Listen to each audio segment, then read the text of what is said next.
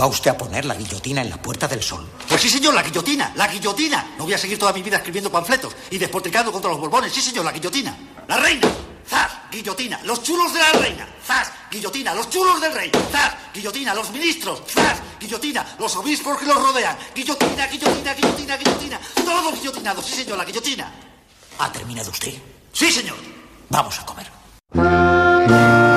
Welcome to Carne, Carne Cru- Cruda, Cruda, the album. Join us for danger, excitement, innovations, and Emitiendo desde los estudios Goody para toda la galaxia. En colaboración con el diario.es. Carne cruda. La República Independiente de la Radio.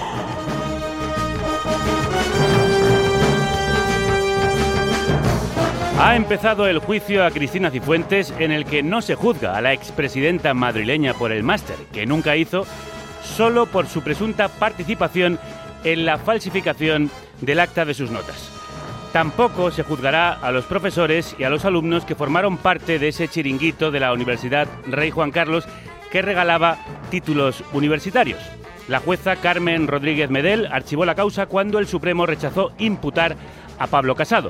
Como no podía investigar al líder del PP, decidió no investigar a nadie. Todos impunes. El mensaje que se envía una vez más es que en este país la corrupción no se paga, sino que se cobra. Las élites reciben trato de favor desde la universidad a los tribunales, mientras la plebe tenemos que esforzarnos. Ahí siguen los profesores implicados dando clases y los alumnos disfrutando de un título tan válido como el de quienes estudiaron para sacárselo. Ahí está Casado liderando la oposición, aunque hay pruebas sobradas de que no fue a clase ni hemos visto su trabajo de fin de curso.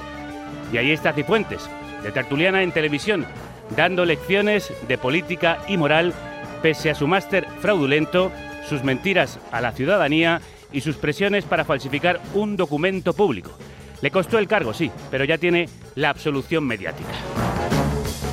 La absolución mediática es aún más nociva que la judicial porque premia a los corruptos en lugar de castigarlos. Transmite la idea de que quien la hace no solo no la paga, sino que se forra y mantiene su prestigio después de una leve pena de ostracismo.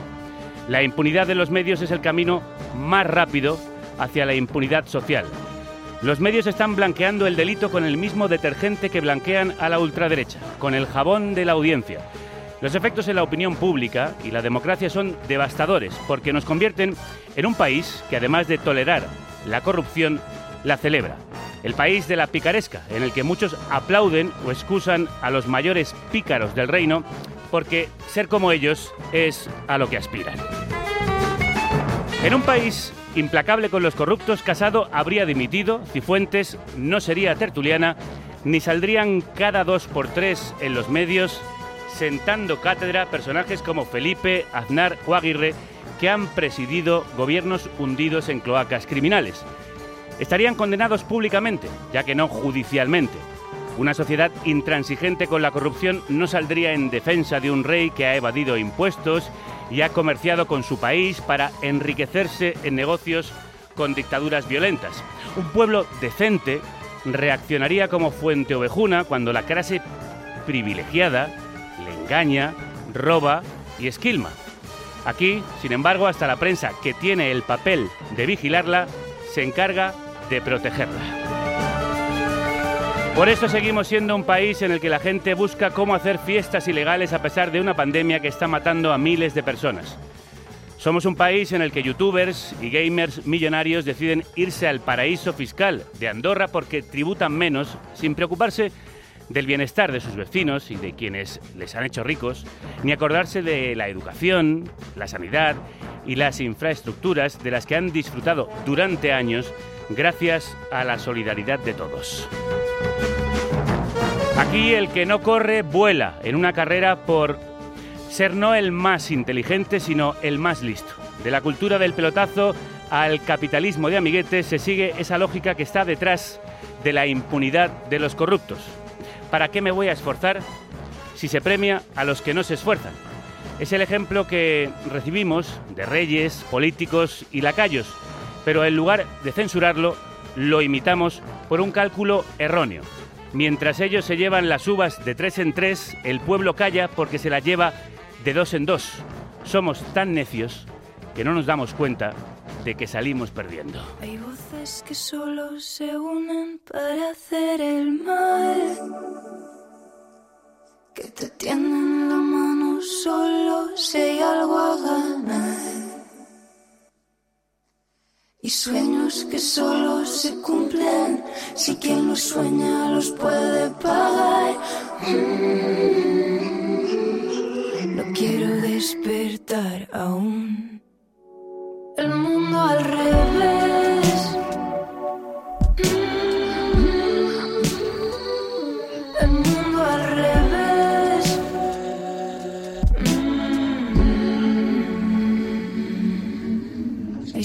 Sombras conspirando detrás de este cristal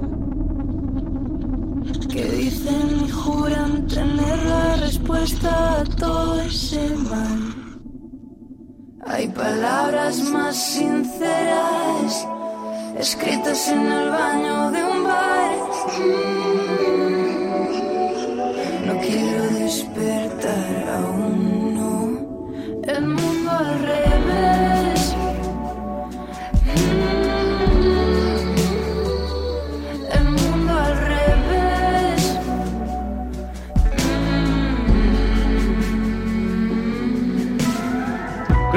días, bienvenidas y bienvenidos a la República Independiente de la Radio que vosotras hacéis posible dando trabajo al mejor equipo formado por Eva López, Celta Tabeallo, Paz Galeana, Violeta Muñoz, Álvaro Vega, Rocío Gómez, Elena Gómez, Manu Tomillo y Javier Gallego. Esas de su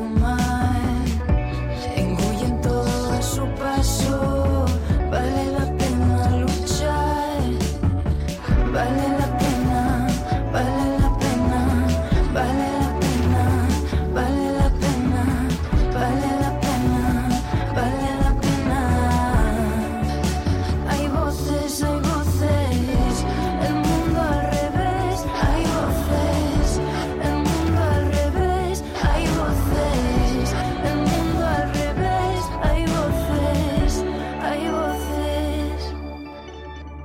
El mundo al revés, los pícaros reinan, el talento se desprecia. Voces que solo se unen para hacer el mal, que tienden la mano solo si hay algo que ganar. Dicen Crab Apples, resumiendo en una frase los males de este país en este tema titulado como El año de la pandemia. 2020. Pues de ese mal que nos acecha del coronavirus hablamos hoy en un especial en el que abordamos la curva, las medidas, la vacunación y las denuncias sobre el Hospital de Pandemias de Madrid. Estamos ahogados por la tercera ola. A día de hoy tenemos eh, una incidencia acumulada a 14 días de 689 casos por 100.000 habitantes. Eh, es claramente superior a la que veníamos observando en semanas previas, llevamos una tendencia ascendente, pero también es cierto que ese incremento que se venía observando hace aproximadamente una semana se ha ido suavizando y en los últimos días estamos ob- observando que esos incrementos diarios son cada vez más suaves, lo que indicaría que estamos, no sabemos exactamente ya en, el punto álgido del periodo en el que estamos ahora, la tercera ola, si lo quieren llamar así, o si todavía tenemos que esperar, pero sí que en principio indicaría que estaríamos ya, si no en él, llegando eh, a ese pico máximo. Hemos alcanzado la cifra récord de contagios y muertes en un fin de semana. 455 fallecidos y más de 84.200 contagios desde el viernes, con una incidencia de casi 700 por cada 100.000 habitantes. Como anunciaba Fernando Simón, quien no obstante cree que estamos en el pico de la tercera ola. Ante ella vuelve la batalla política. Bueno, en realidad nunca se fue. Algunas comunidades autónomas reclaman mayores competencias para decretar un confinamiento domiciliario y ampliar toques de queda, medidas que el Gobierno no estudiará hasta mañana, miércoles, en la reunión interterritorial, mientras crece la presión en los hospitales desbordados por la ola. En el blog Ciencia con Conciencia el del diario.es, tres expertos pedían un confinamiento breve y medidas más contundentes para detener el vertiginoso ascenso de las cifras. Entre ellos el epidemiólogo hispano-mexicano Daniel López Acuña, a quien ya habéis escuchado en estos micrófonos, es exdirector de Acción Sanitaria en situaciones de crisis de la Organización Mundial de la Salud y profesor asociado de la Escuela Andaluza de Salud Pública. Daniel, bienvenido de nuevo. Muy buenos días, ¿qué tal? Estamos, como dice Fernando Simón, en el pico de esta tercera ola. Bueno, yo no sería tan optimista, no estoy tan convencido de que estemos ya en el pico y que empecemos a descender. Me, parece que los datos que fueron dados a conocer ayer, eh, lunes, del fin de semana, son eh, verdaderamente pasmosos, eh, rayan en lo catastrófico, un número de casos muy elevado, una incidencia que va creciendo, una incidencia acumulada, una positividad que se ubica ya en el 17%, una presión asistencial enorme que eh, de continuar así no, corre el riesgo de saturarnos y, colapsarnos la infraestructura sanitaria. Y desde mi punto de vista estamos todavía viendo los efectos de las interacciones que se produjeron y de la relajación que se produjo en torno en estos momentos al año viejo eh, y, encaminándonos hacia Reyes. No hemos acabado de ver el impacto de, estos, eh, de estas, de estas eh, agrupaciones de personas, reuniones familiares, relajación y permisividad. Y vamos a tener todavía, desde mi punto de vista, cifras importantes a lo largo de la semana y posiblemente a lo largo del mes. Entonces yo no sería tan optimista de pensar que esto ya está estabilizándose o que va en descenso y creo que nos debe preocupar y hacer reflexionar sobre la importancia y la necesidad de tomar medidas más drásticas. Ahora hablamos de esas medidas, pero déjeme que también presente a otro de los invitados que acompañará a Daniel, es Pedro Guñón, miembro de la Sociedad Española de Epidemiología. Pedro, crudos días. Crudos días, ¿qué tal? ¿El comportamiento de esta pandemia es comparable con otras anteriores que hemos conocido? ¿Es, mm, digamos, previsible lo que está sucediendo? Bueno, es previsible que cuando relajamos medidas de salud pública terminen incrementándose los casos, sobre todo en momentos como, como el invierno, donde mantenemos más tiempo en espacios cerrados, donde se producen más reuniones sociales. En, ese, en ese sentido sí que, sí que puede ser previsible que este aumento de casos que nos hemos encontrado ahora en enero, aunque la, aunque la potencia y la magnitud con la que están aumentando esos casos, desde luego, es bastante alta. ¿Esta tercera ola es peor que ha sido la segunda? ¿O la primera? Bueno, desde, luego en número, de, en número de casos, que sí que es comparable con la segunda, y en presión asistencial, parece que desde luego está siendo más alta que, la segunda. Eh, sin embargo, tenemos la sensación como de que ya no estamos tan asustados como estábamos al inicio. Al final, claro, es que ha pasado un año entero, es un año muy difícil para, para, todo el mundo y encima las estrategias de salud pública también ha cambiado, ¿no? Pasamos de un marzo donde hubo una estrategia centralizada a una segunda ola donde hubo una estrategia bastante, eh, bastante adaptada a las circunstancias de cada comunidad autónoma y eso también bueno, pues una sensación ¿no? de, de, subida y bajada, de que las cosas se puede convivir con el virus y se puede mantener una normalidad respecto al virus. Sin embargo, bueno, pues esto nos ha llegado a decir que, que no, que no estamos, que no podemos convivir normalmente con él, sino que esa nueva normalidad de la que, de la que se hablaba consiste en que hay momentos donde se tienen que tomar medidas más, más drásticas y más, y más agudas cuando el crecimiento de casos es alto. Lo apuntaba Daniel López Acuña y también lo dijo la ministra de Política Territorial Carolina Darias en Onda Cero. Los contagios eh, se produjeron, se han producido sobre todo durante las fiestas navideñas. Hemos tenido unas navidades en donde la movilidad se ha incrementado y en donde los contactos familiares también. Miren, puede comentar con las comunidades autónomas en donde la mayoría de los estudios nos dicen más del 80%, en torno al 80% de los contagios se ha producido en entornos familiares. Porque es verdad que estamos con la familia, estamos en un ambiente más privado y relajamos las medidas. También Fernando Simón, director del Centro de Coordinación de Emergencias y portavoz del Gobierno, achacaba los contagios a esas reuniones. Lo hemos pasado quizás mejor de lo que eh, debíamos haberlo hecho en Navidades, pues ahora tenemos que eh, asumir lo que va a suceder. Sí, vamos a pasar unas semanas duras.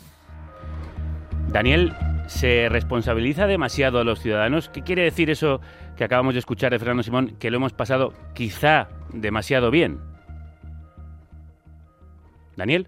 Parece que lo hemos perdido, pues a ver si tenemos a Pedro. Yo creo que ha habido, que ha habido demasiado, eh, que hay un discurso institucional bastante, eh, bastante culpabilizador con los ciudadanos y es que tendríamos que quizá mover el foco un poco, un poco antes, ¿no? Esta subida de casos que parece que solo ha ocurrido a partir de las fiestas navideñas, verdaderamente ya la estábamos viendo en diciembre. El análisis de tendencia de casos parece que marca que el cambio de tendencia hacia una, una curva ascendente, que era muy leve, pero una curva ascendente, se produjo una semana antes del puente de diciembre. Y quizá está más en relación a esa escalada que hubo en algunas comunidades autónomas de segunda ola que fue bastante prematura, como por ejemplo la apertura de la apertura de hostelería en Cataluña o en Andalucía, que se produjo por esas fechas, y eso parece estar relacionado con un aumento de casos a, a finales de noviembre, principios de diciembre. Y claro, a lo largo del mes de diciembre, que las medidas se fueron no endureciendo, sino relajando según subía la tendencia de casos, que además se producen pues eh, más compras, más reuniones en lugares cerrados, etcétera. Total, que cuando llegamos a Navidades llegamos con una incidencia acumulada de 250 casos por cada 100.000 habitantes. Eso es muchísimo, teniendo en cuenta que sabíamos que esas reuniones navideñas se iban a producir. Si de verdad queríamos salvar la Navidad, eh, en lugar de responsabilizar a los ciudadanos de lo que pasó en Navidad, tendríamos que haber tomado medidas un poquito, un poquito más severas durante el mes de diciembre para llegar a las Navidades con una incidencia más pequeña y que el impacto de las reuniones navideñas que siempre se iba a producir hubiese sido mucho menor. Entonces creo que es, eh, creo es un poco contradictorio culpabilizar a los ciudadanos de lo que ha pasado en las Navidades sin poner la mirada en que durante el mes anterior, en lugar de endurecer las medidas según crecía la curva, se fueron relajando todavía más. Hemos recuperado a Daniel ahora por teléfono para mejorar la comunicación.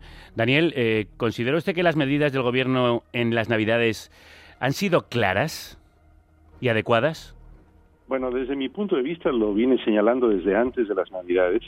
Teníamos que haber sido mucho más restrictivos y no deberíamos haber incurrido en esta permisividad si queríamos evitar esta este repunte de esta naturaleza y la magnitud de esta tercera ola. De alguna manera, esta es una esto es la crónica de una tercera ola anunciada.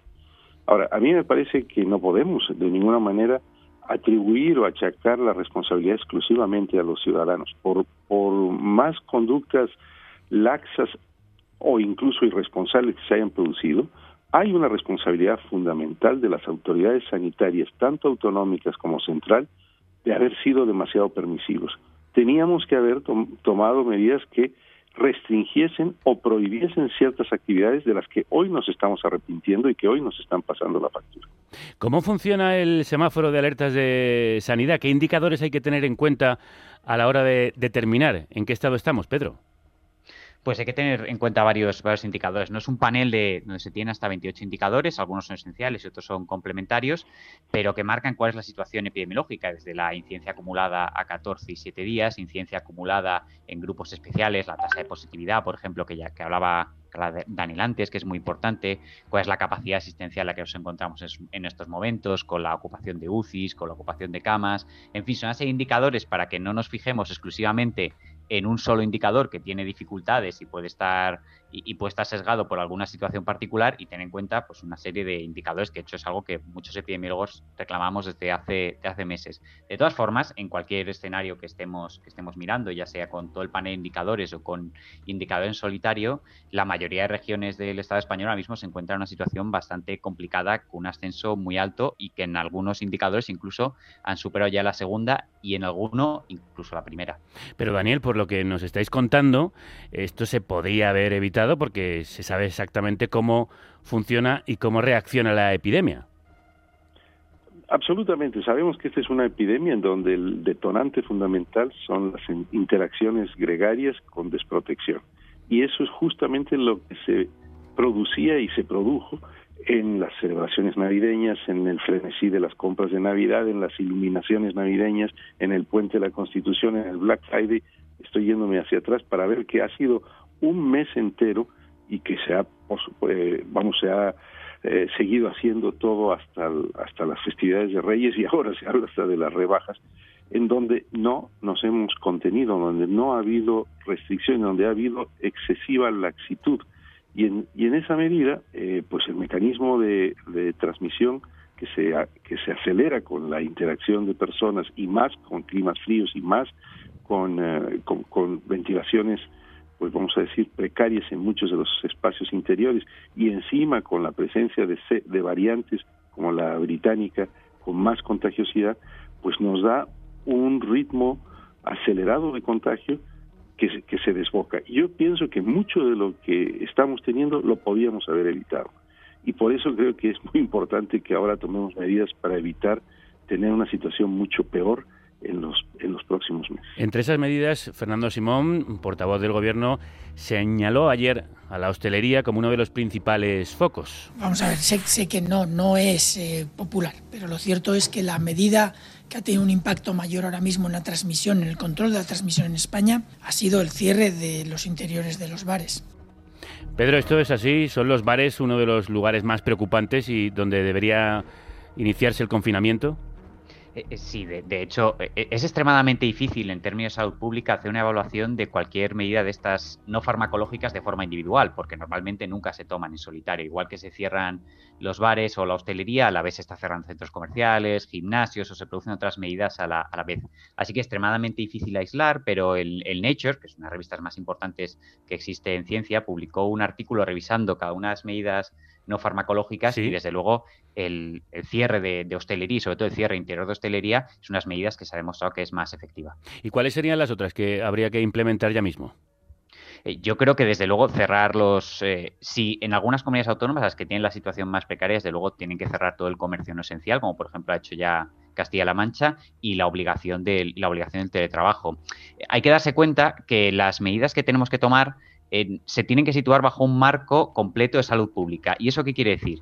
Quiere decir que no solo tenemos que tener en cuenta que bajen, que bajen los contagios, sino que tienen que tener en cuenta otras, otros principios importantes. El principio de proporcionalidad, que actuemos más en, sitios donde, se producen más contagios que en menos, y el principio de equidad en la salud. Por eso yo creo que la mayoría de las medidas tienen que ir destinadas a esos lugares donde sabemos que se producen más contagios e intentar evitar que repitamos los errores que tienen que ver con la primera ola. Yo, por ejemplo, no estoy, eh, no estoy en una posición muy clara respecto a un confinamiento domiciliario estricto respecto a lo de marzo, porque el balance riesgo-beneficio es, eh, no es tan claro, ¿no? ¿Qué, ¿Qué beneficio nos produce, por ejemplo, respecto a cerrar comercio no esencial, obligar al teletrabajo y, y estas medidas respecto a un confinamiento domiciliario? La diferencia radica en que la gente pasee por la calle y las escuelas abiertas. La gente paseando por la calle no contagia y sobre todo si vamos con la mascarilla. Y las escuelas abiertas, que son lugares donde sí que se pueden producir contagios y no podemos ignorarlo, sin embargo, su función social es muy importante y tenemos que tener en cuenta esa función social y qué efecto eso ejerce en desigualdades sociales a la hora de tomar medidas en salud pública. No podemos pensar que las medidas que tomamos no tienen efectos secundarios. En ese sentido, tenemos que ser mucho más inteligentes los que tenemos que, que, haber sido antes. Tenemos que actuar rápido, pero no tenemos que repetir los errores que hemos hecho en el pasado. Pues hablemos de ese posible confinamiento domiciliario. No contemplamos en estos momentos ningún confinamiento domiciliario, también lo quiero dejar claro. Doblegamos. El ministro de Sanidad. Salvador Illa, insiste en no volver a activar el confinamiento domiciliario, mientras que hay autonomías que reclaman mayor capacidad para decretarlo o adelantar el toque de queda.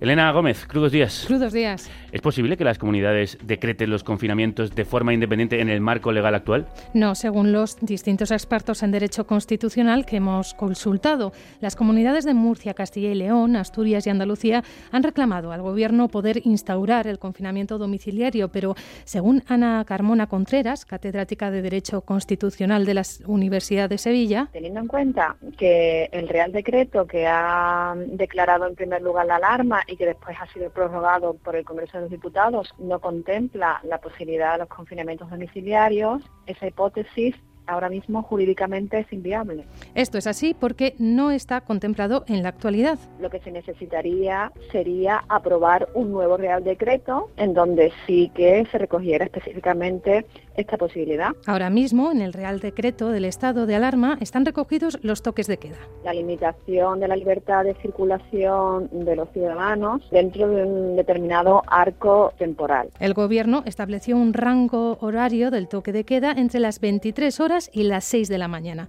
con la posibilidad de que cada comunidad autónoma pueda adelantarlo o atrasarlo una hora. Bueno, una comunidad lo ha hecho, ahora nos lo vas a contar. ¿Qué tendrían que hacer para extender el toque de queda o incluir el confinamiento? Si se quiere extender el toque de queda, como ha hecho la comunidad de Castilla y León, que lo ha adelantado a las 8 de la tarde, según la catedrática, El Gobierno tendría, en primer lugar, que aprobarlo en Consejo de Ministros. Y una vez que se aprobase ese nuevo Real Decreto, la Constitución nos dice que tiene una vigencia máxima de 15 días. Transcurrido ese plazo, o antes, si así lo considera el Gobierno, tendría que pedir una prórroga al Congreso de los Diputados y el Congreso tendría que aprobarla por mayoría.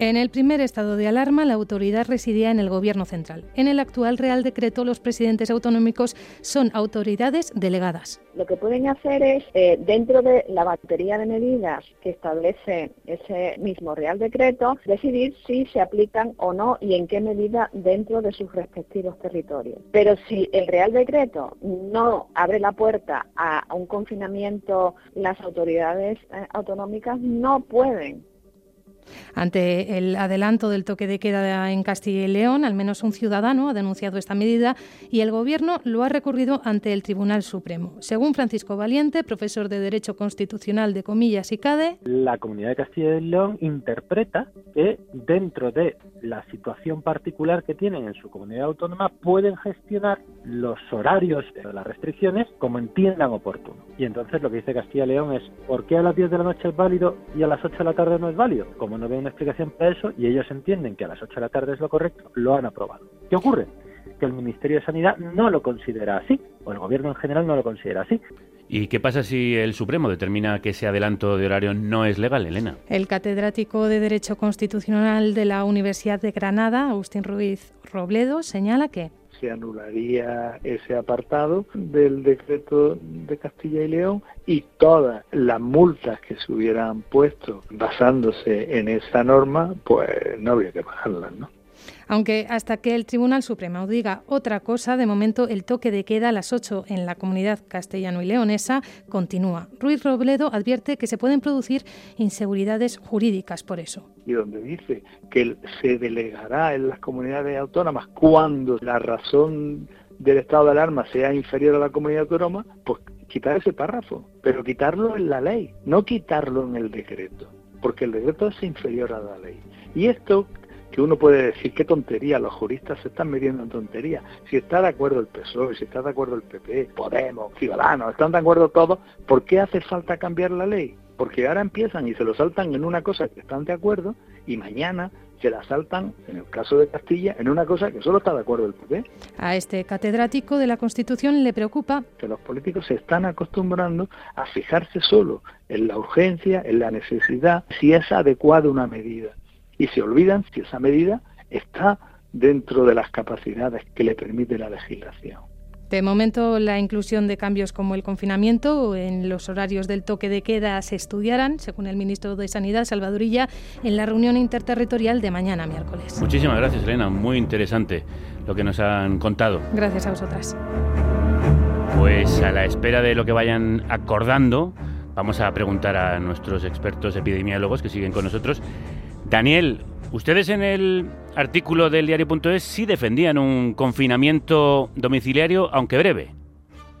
Sí, vamos a ver, yo, yo creo que es muy importante entender que tenemos que partir de la base de cuál está siendo la magnitud de la, de la incidencia de la pandemia, de los indicadores del semáforo, de la presión asistencial para tener las medidas proporcionadas y adecuadas para llevar a cabo una acción que realmente doblegue la curva.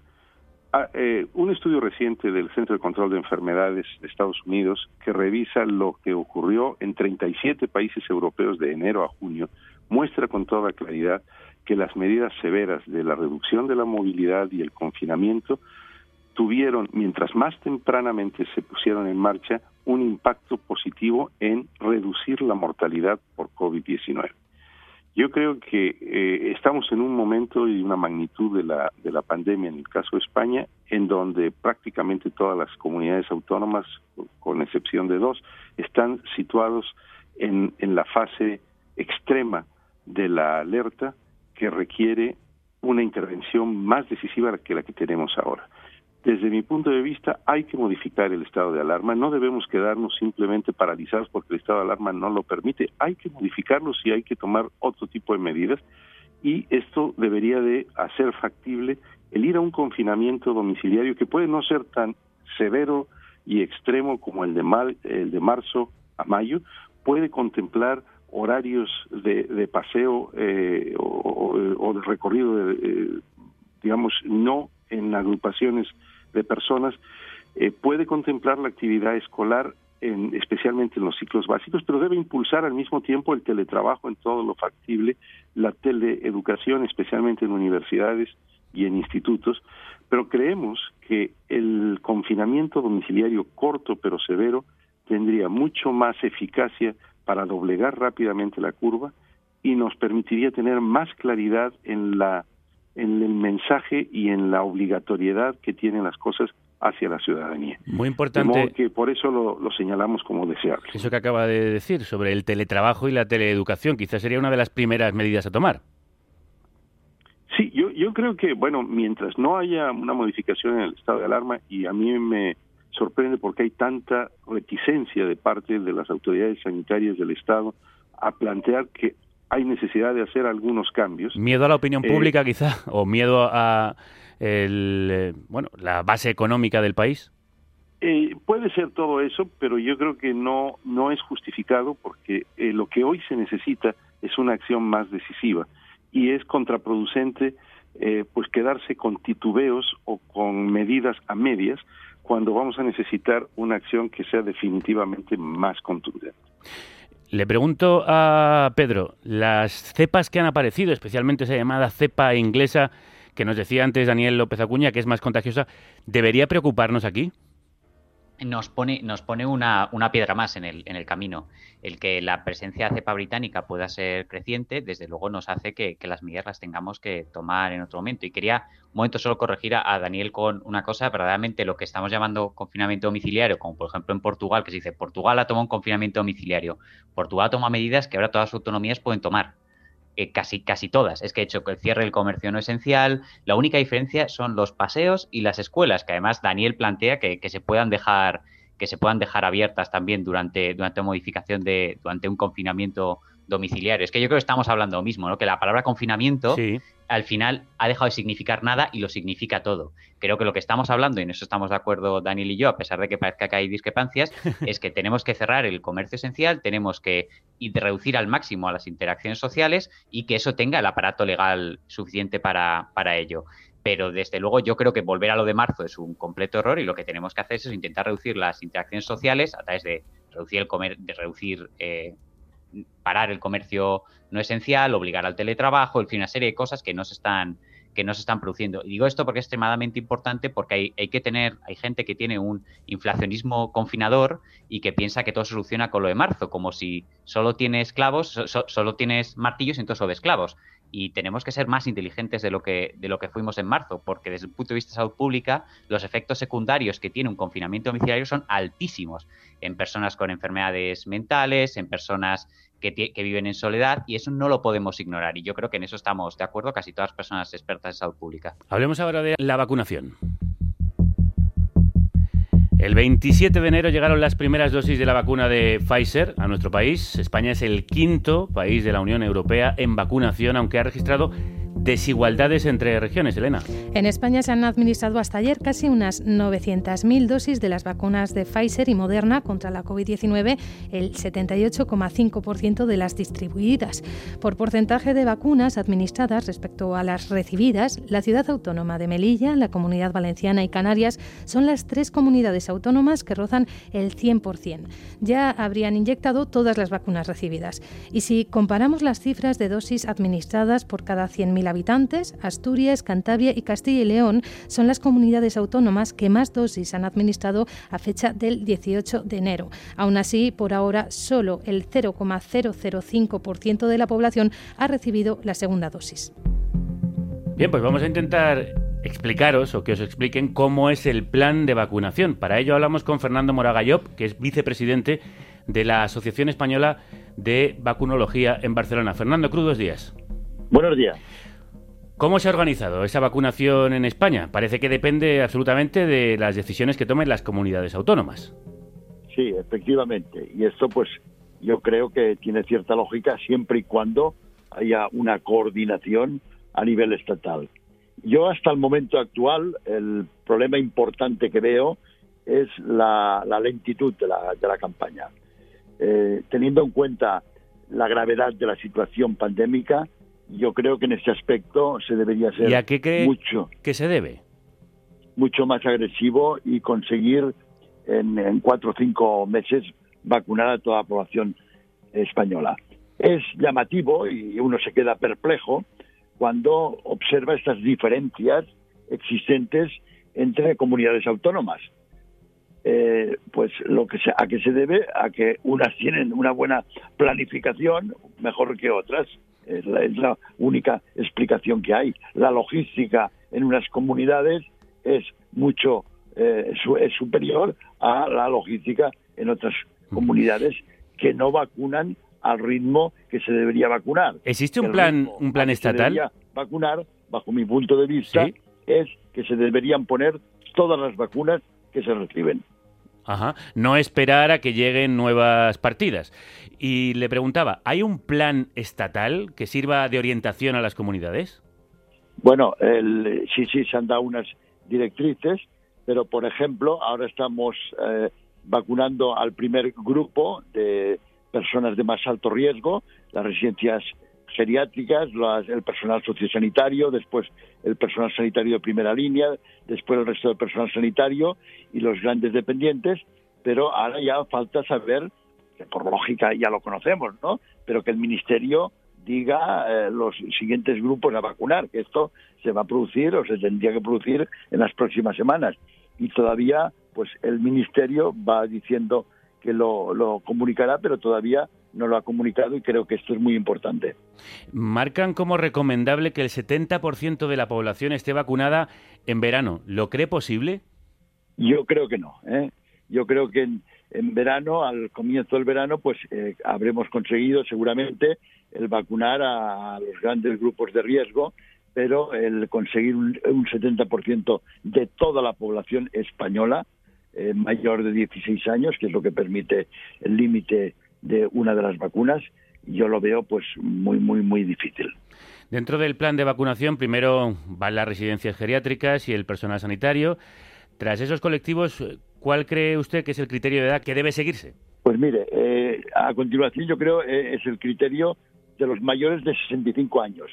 Aquí, evidentemente, como en todo el plan, estamos muy dependientes de la recepción de las vacunas.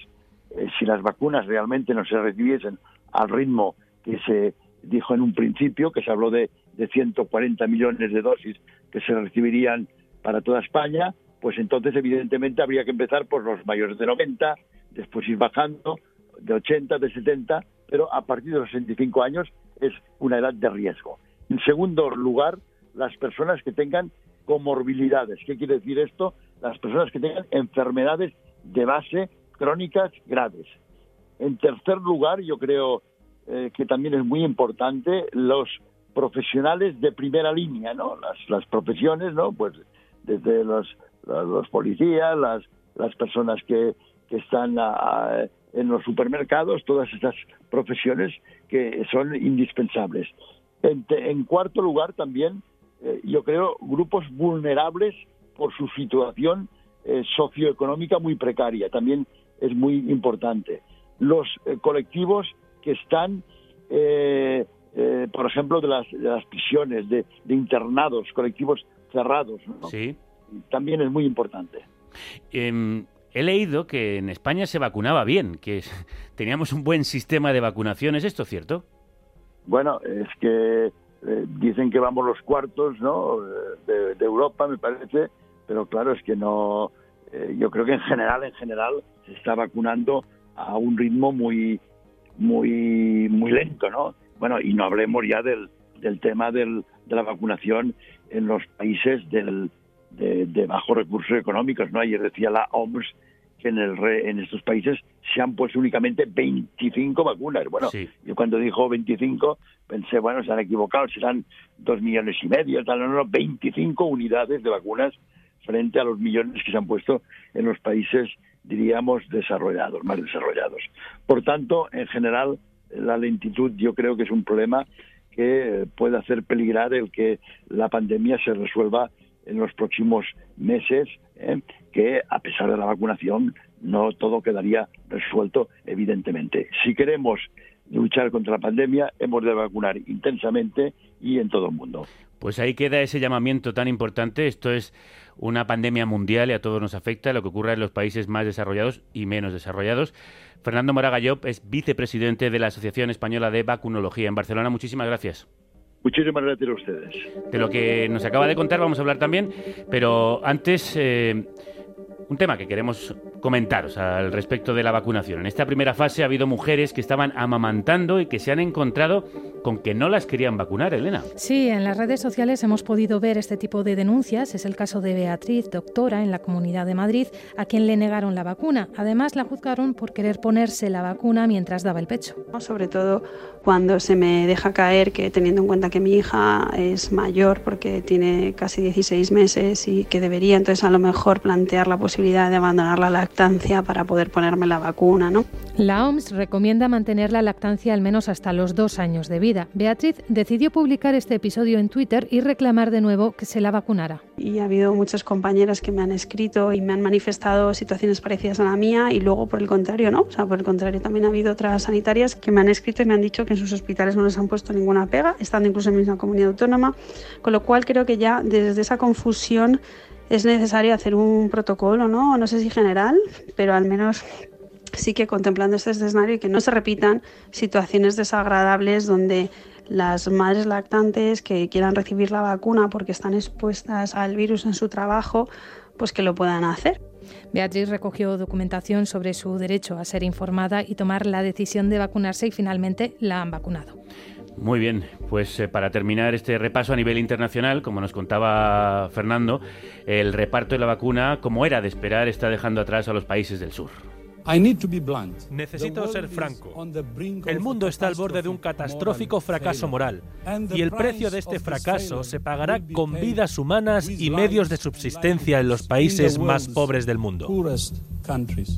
El director general de la Organización Mundial de la Salud, Tedros Adhanom Jesús criticó la desigual vacunación en el mundo y lamentó que mientras los países ricos vacunan a personas adultas y jóvenes, las personas de riesgo en los países más pobres tardarán en ser vacunadas. Recordó que mientras 49 países considerados ricos han puesto 39 millones de dosis, mientras en uno de los países más pobres, Guinea, únicamente 25. Eso, no 25 millones, no 25 mil, solo 25 vacunas. Estados Unidos lidera la estadística con más de 12 millones de dosis administradas. Seguido de China con 10 millones. Reino Unido 4,5 millones. Israel 2,43 millones. Mientras en África solo están contabilizadas las 25 de Guinea. El mapa interactivo de Our World in Data es revelador para entender esta tendencia del yo primero que deja en riesgo a las personas más pobres y vulnerables y que prolongará la pandemia las restricciones necesarias para contenerla y el sufrimiento humano y económico según la OMS.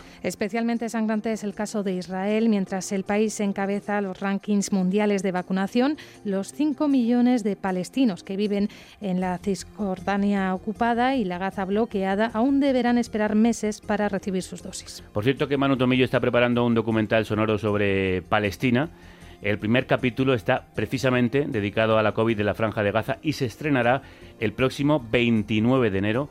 Estad muy pendientes en las redes. Elena, muchísimas gracias. Gracias. Pues termino con Pedro Gullón y con Daniel López Acuña hablando de las vacunas. ¿Cómo puede afectar que haya países eh, que se están retrasando tanto en la vacunación, Pedro?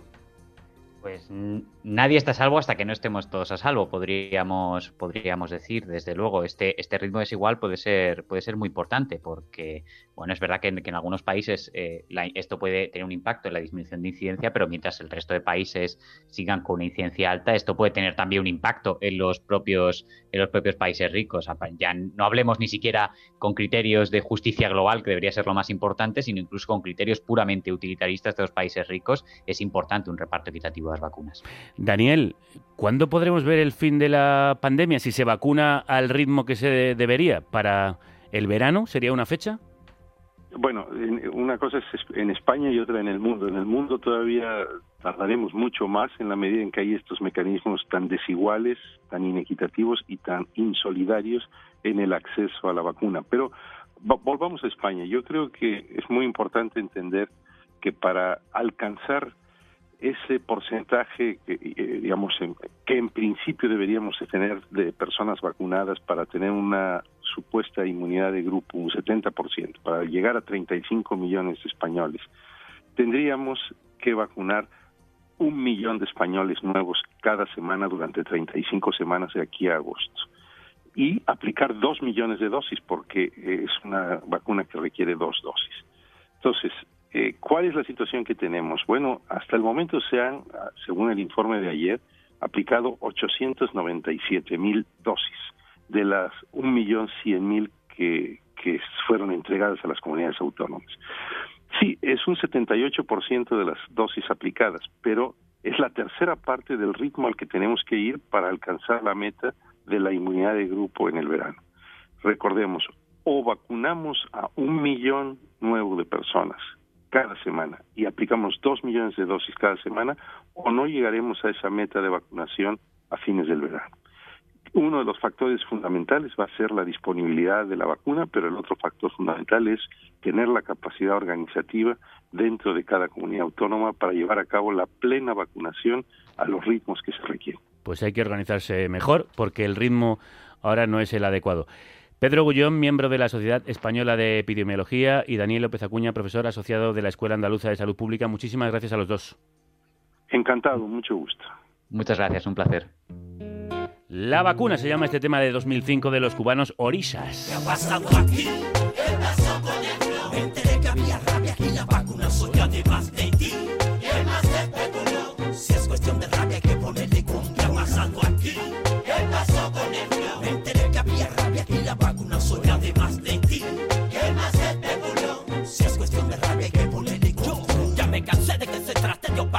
la voz de mi generación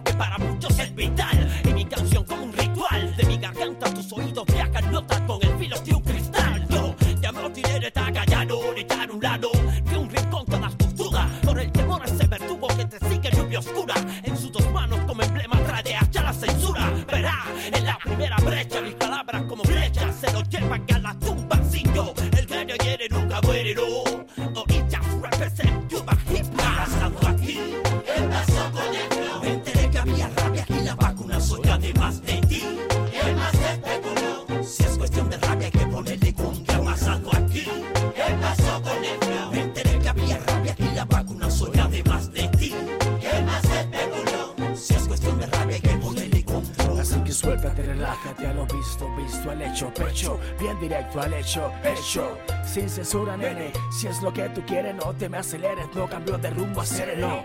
No me importa si bien te caigo, no bebo, pero con el beat pa' tu cuello a de huello. Así que que, que, que, que te crees tú, Por supuesto. que, que yo no voy a cantar, ¿qué?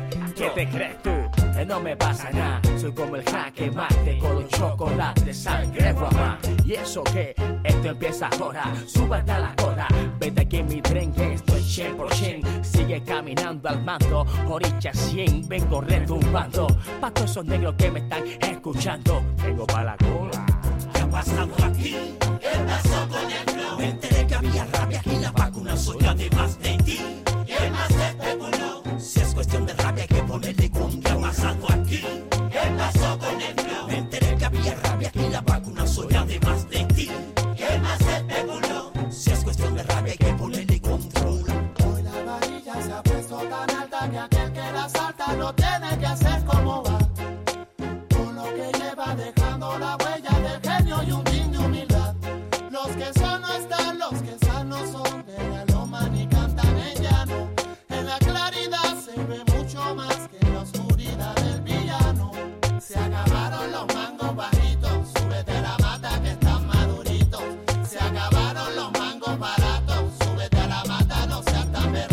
El Kilo se titula este disco del grupo de rap más internacional de Cuba. Más de 130 kilos de euros, tres veces por encima del coste inicial. Ha costado el Hospital de Pandemias Isabel Zendal de la Comunidad de Madrid, el centro que iba a maravillar al mundo según la presidenta madrileña pero que está maravillando por no tener sanitarios o por las malas condiciones de algunas instalaciones y de la comida, como han denunciado algunos pacientes. En respuesta a las críticas, Isabel Díaz Ayuso se desplazó ayer hasta allí para defender su gestión. Aquí hay personas que están muy enfermas y familiares que no pueden visitarles y están todavía más preocupados por todo lo que se está diciendo en, muchos red- en las redes sociales, pero también en muchos medios de comunicación. Se está politizando todo. Este hospital, como digo, va mejorando con los días y lo que necesita es precisamente alivio, apoyo y comprensión. Pero ayer nos llegaba este testimonio anónimo que desmiente a la presidenta. Chicos, ha sido catastrófico. O sea, catastrófico. Yo me harto ahora de llorar porque es que, o sea, nos han mandado un pabellón nuevo eh, a cinco enfermeras y cinco auxiliares nuevas. O sea, éramos todos nuevos. Y, o sea, en plan, bueno, ahora vendrá alguien a explicarnos la unidad, en plan, dónde está el material, dónde están las cosas. Nada, no viene nadie, llama a la supervisora, nos dice que está desbordada y a nosotros no nos paraban de llegar pacientes y pacientes de todos los putos hospitales de Madrid. Los pacientes venían jodidos. Bueno, había alguno que estaba estable, pero bueno, todos con oxígeno, 40 de fiebre, no teníamos ventimás, no teníamos reservorio, no teníamos medicación. Llamábamos para preguntar que dónde podíamos conseguir las cosas, nadie nos contestaba. Eh, cuando está todo COVID, que no hay zona limpia, no hay zona sucia, o sea, es un asco. O sea, es un asco. Voy al carro de paradas porque, bueno, ya no somos por tele, hemos empezado a trabajar en plan con lo que podíamos, porque vamos al carro de paradas, el carro de paradas con las pegatinas precintado, o sea, de fábrica, y lo abrimos y vacío. No había un Christian Boo, no había nada, sea, nada. Según conocíamos hace unos días, la Comunidad de Madrid obliga a los trabajadores, a sanitarios y sanitarias, a trasladarse al Cendal bajo la amenaza de no seguir en la bolsa de contratación. Para conocer cómo es ese hospital desde dentro, qué mejor que alguien que trabaja allí. Es un enfermero en el Cendal, recién trasladado a las instalaciones, que por miedo a represalias prefiere no decirnos su nombre. Crudos días, ¿cómo estás? Hola, buenos días, ¿qué tal? Eh, ¿Cuál es la situación en el hospital? ¿Cómo describirías? ¿Se parece a lo que acabamos de escuchar? Bueno, me ha hecho un poco de gracia que pongáis ese audio porque reconozco la voz perfectamente. Hice, hice el turno con, con precisamente esa enfermera. Y entonces, eh, ¿suscribes lo, lo que acaba de contarnos? Totalmente. ¿Cuál es la situación? Descríbenoslo en tus propias palabras. Bueno, también eh, tengo que decir que eh, yo empecé el viernes, eh, el pasado viernes, y sí que es verdad que eh, se dio la, circunstancia de que estábamos abriendo un pabellón nuevo, entonces todo supongo que sería más caótico que un módulo que llevara funcionando ya más tiempo. Entonces sí que es verdad que, que fue más caótico tal, tal y como se resume en ese audio. A ti te han trasladado al hospital. Eh, No sé si has recibido presiones si no aceptabas el traslado, como se ha publicado en diversos medios. Mm, Bueno, yo ya me podía esperar un poco que, que me podían enviar a este hospital, pero no me esperaba que fuera así de tan repentino de la noche a la mañana, porque yo estaba estaba trabajando el jueves en mi centro de origen, donde estaba destinado con mi contrato COVID, y ese mismo día, jueves por la tarde, estaba prestando se- servicio allí y vino mi supervisor a eso de las 5 de la tarde a, a decirme pues, que el siguiente día, o sea, el viernes, a las 8 de la mañana tenía que estar en el Elizabeth Center. Una orden que supongo que no puedes desobedecer. Tiene que ser así.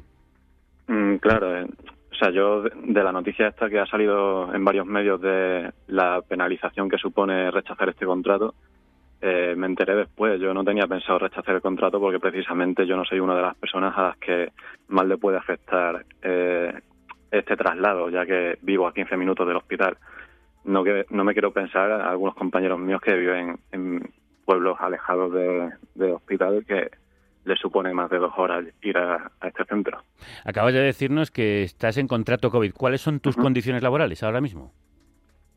Bueno, yo estoy en contrato de jornada completa desde, bueno, empecé en la primera ola en, el Hospital Infanta Leonor. Después fui trasladado al, al Virgen de la Torre, que está, es un hospital también de Vallecas, que está prácticamente a unos minutos. Y todo depende también del Infanta Leonor. Entonces, mm, esos cambios a mí no me supusieron mm, demasiado, demasiado cambio, la, la redundancia pero este ya este cambio a Isabel Zenda ya sí que supone un, un, un cambio totalmente de, funcionamiento de trabajo. Eh, ¿Por qué? Bueno, porque todo es nuevo allí. Eh, nos encontramos con que el pabellón estaba, pues no era un hospital realmente, era lo menos parecido que he visto yo a un hospital. Y eh, supongo que al empezar también abriendo un pabellón, habrá pabellones que ya van más rodados durante varias semanas, que llevan funcionando ya allí. Y sí que es verdad que están funcionando ya mejor. De hecho, ya el turno de ayer ya fue bastante mejor que el viernes. Para que lo entendamos, ¿en qué no se parece el Hospital Zendal a un hospital? Bueno, en falta de, materiales, sobre todo. Eh. El viernes, cuando abrimos el pabellón, nos encontramos, como se recogía en ese audio de una compañera mía, con que faltaban muchísimas cosas y pues fuimos nosotros los que tuvimos que empezar a hacer de eso un hospital a medida de pedir material y a farmacia y a y almacén.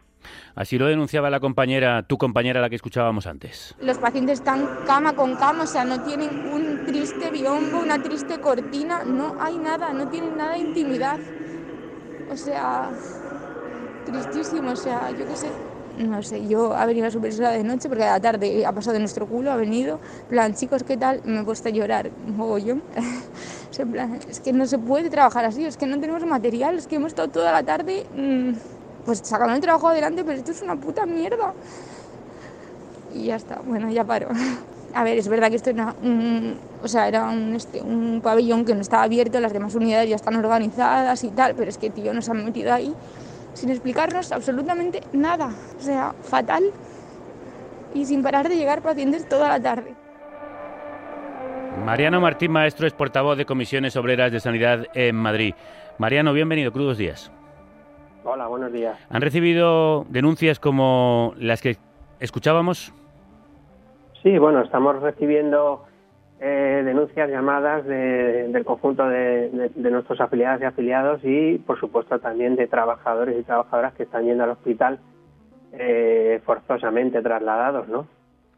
Esas amenazas de sacarte de la bolsa de trabajo si no aceptas el puesto en el Cendal, ¿son legales? Bueno, nosotros entendemos que no son legales. De hecho, eh, nosotros ya eh, solicitamos al, juzgado contencioso administrativo eh, que, que, llevara a cabo medidas cautelarísimas a primeros del mes de diciembre ya para que parara y, para que parara todas estas irregularidades al respecto de los traslados forzosos. Además, también a mediados del mes de diciembre presentamos eh, denuncia a la inspección de trabajo al respecto de eh, las condiciones eh, laborales en las que se estaba desarrollando el trabajo de los profesionales y también, como sabéis, pues remitimos escritos desde todas las juntas de personal y comités de empresa denunciando esta movilidad ah, forzosa. Y bueno, actualmente pues estamos valorando la interposición de nuevas acciones judiciales por los correos electrónicos que se han remitido desde la Dirección General a los diferentes centros sanitarios hospitalarios requiriendo el cumplimiento expreso de eh, los traslados forzosos al Hospital Isabel Zendal. Porque no se deberían ni se podrían hacer, forzosamente. Hombre, em, eh, nosotros, eh, nosotros además es que hemos estudiado el Real Decreto Ley 2920 del Ministerio de Sanidad, que es en el que se ampara la Consejería de Sanidad para llevar a cabo las movilizaciones forzosas y en su artículo 3, en ninguno de sus apartados, establece la posibilidad de desplazar profesionales de centros hospitalarios a, este hospital. Ahora, en menos de 45 minutos, tenéis una reunión de la mesa sectorial con la Comunidad de Madrid. ¿Le lleváis la exigencia de que este tipo de traslados forzosos no se produzcan? Por supuesto, nosotros desde el inicio ya desde eh, primeros del mes de noviembre veníamos requiriendo a la, a la Consejería de Sanidad reuniones para establecer procesos eh, voluntarios. Bueno, primero para que la Comunidad de Madrid dotara, como establece también la ley, de plantilla orgánica o plantilla propia al hospital, al nuevo hospital Isabel Zendal. Segundo, de que eh, llevara a cabo, en todo caso, traslados voluntarios y nunca forzosos de personal y bueno, ahí están las, eh, también las diferentes movilizaciones que hemos llevado a cabo desde principios de septiembre, mes de octubre y noviembre, culminando con una gran marea blanca, como sabéis, el 26 de noviembre, y por supuesto eh, las reiteradas peticiones que hemos llevado a cabo a la, Consejería de que se reuniera la Comisión Central de Salud Laboral porque los profesionales están desprotegidos. No existe eh, que sepamos, porque así lo hemos solicitado en varias ocasiones y hemos pedido también la petición de inspección de trabajo, pues que se nos eh, diera eh, eh, los planes de emergencia, los planes de evacuación, de seguridad y salud, de prevención de riesgos laborales propios, los plan, el plan psicosocial.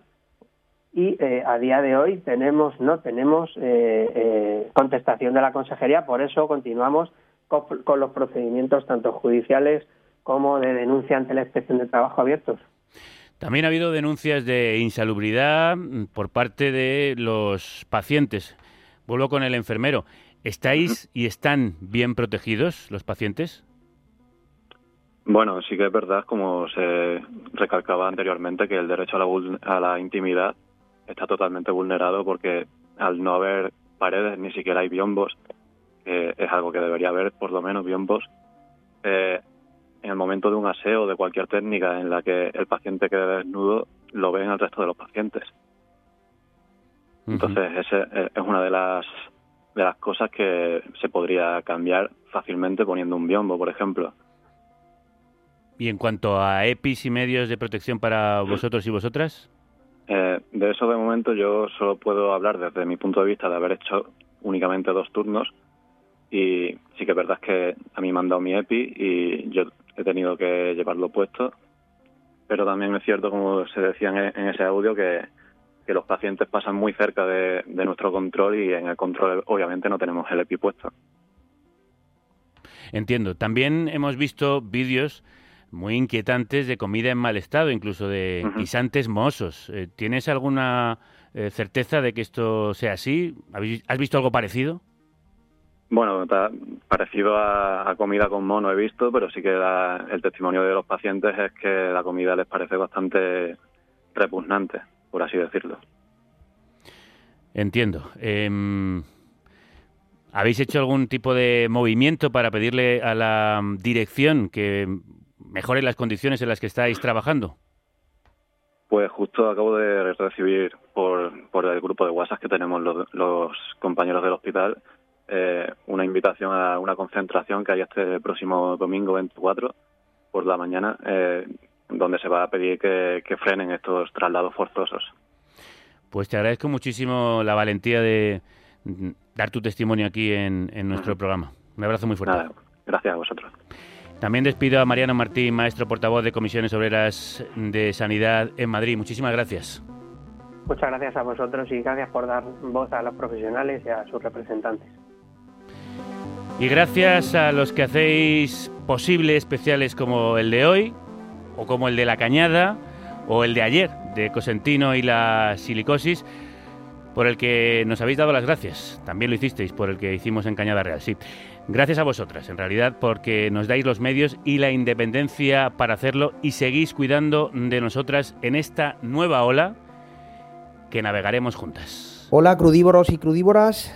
Aquí Pancho de Zoo desde el País Valencià y es un placer presentaros el single del que será nuestro próximo disco. La canción se llama Avant y espero que os guste mucho. Un abrazo muy fuerte y a ver si nos podemos ver pronto.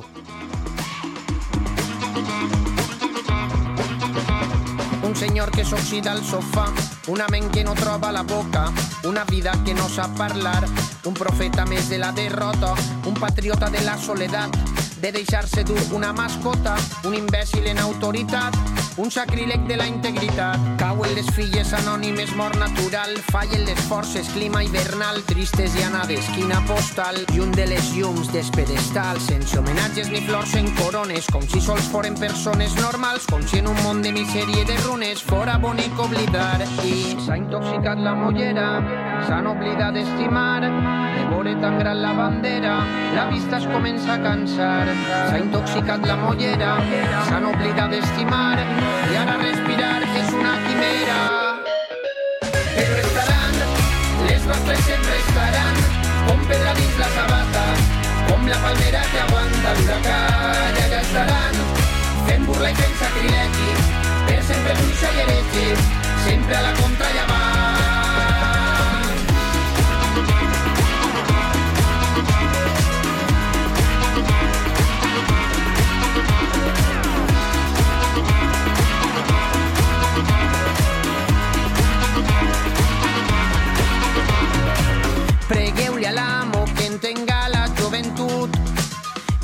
Perdó este suïcidi prematur. La seua sort no és vostra, però l'enterro posta i els han cobrat la medicina i el taüt. Cauen herois baix el pes de la fe la divisa, orfes d'amor omplin la missa i se les ordes de les cavernes guarden la merda baix la catifa. I com sempre pagues tu la seua festa, el resultat era un, la jugada era perfecta. S'ha intoxicat la mollera, s'han oblidat d'estimar, de veure tan gran la bandera, la vista es comença a cansar. S'ha intoxicat la mollera, s'han oblidat d'estimar, i ara respirar és una quimera. Però estaran, les nostres sempre estaran, com pedra dins la sabata,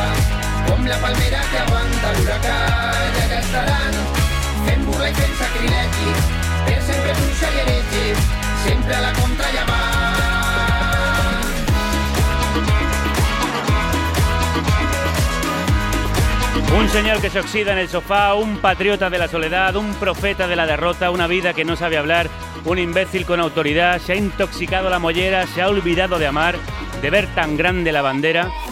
La vista se empieza a cansar y ahora respirar es una quimera. Pero estarán los nuestros, siempre estarán, haciéndole burla al sacrilegio. La bruja y el hereje, siempre a la contra y adelante.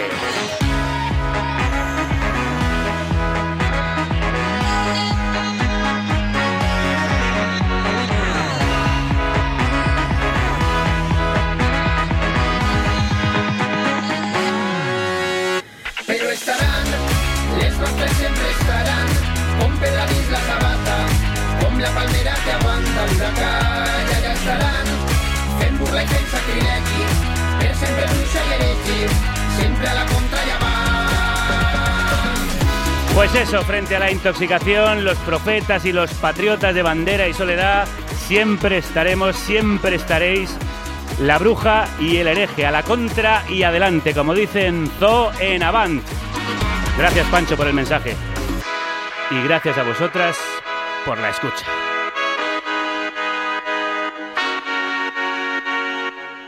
Volvemos mañana con otro especial sobre la inversión en investigación en España, en el que participaréis muchos de los oyentes científicos, algunos que se quedaron, otros que se han tenido que marchar en busca de oportunidades. Hasta entonces, fins demà, ata mañana, dica maitín, hasta llueu, viar arte y que la radio os acompañe.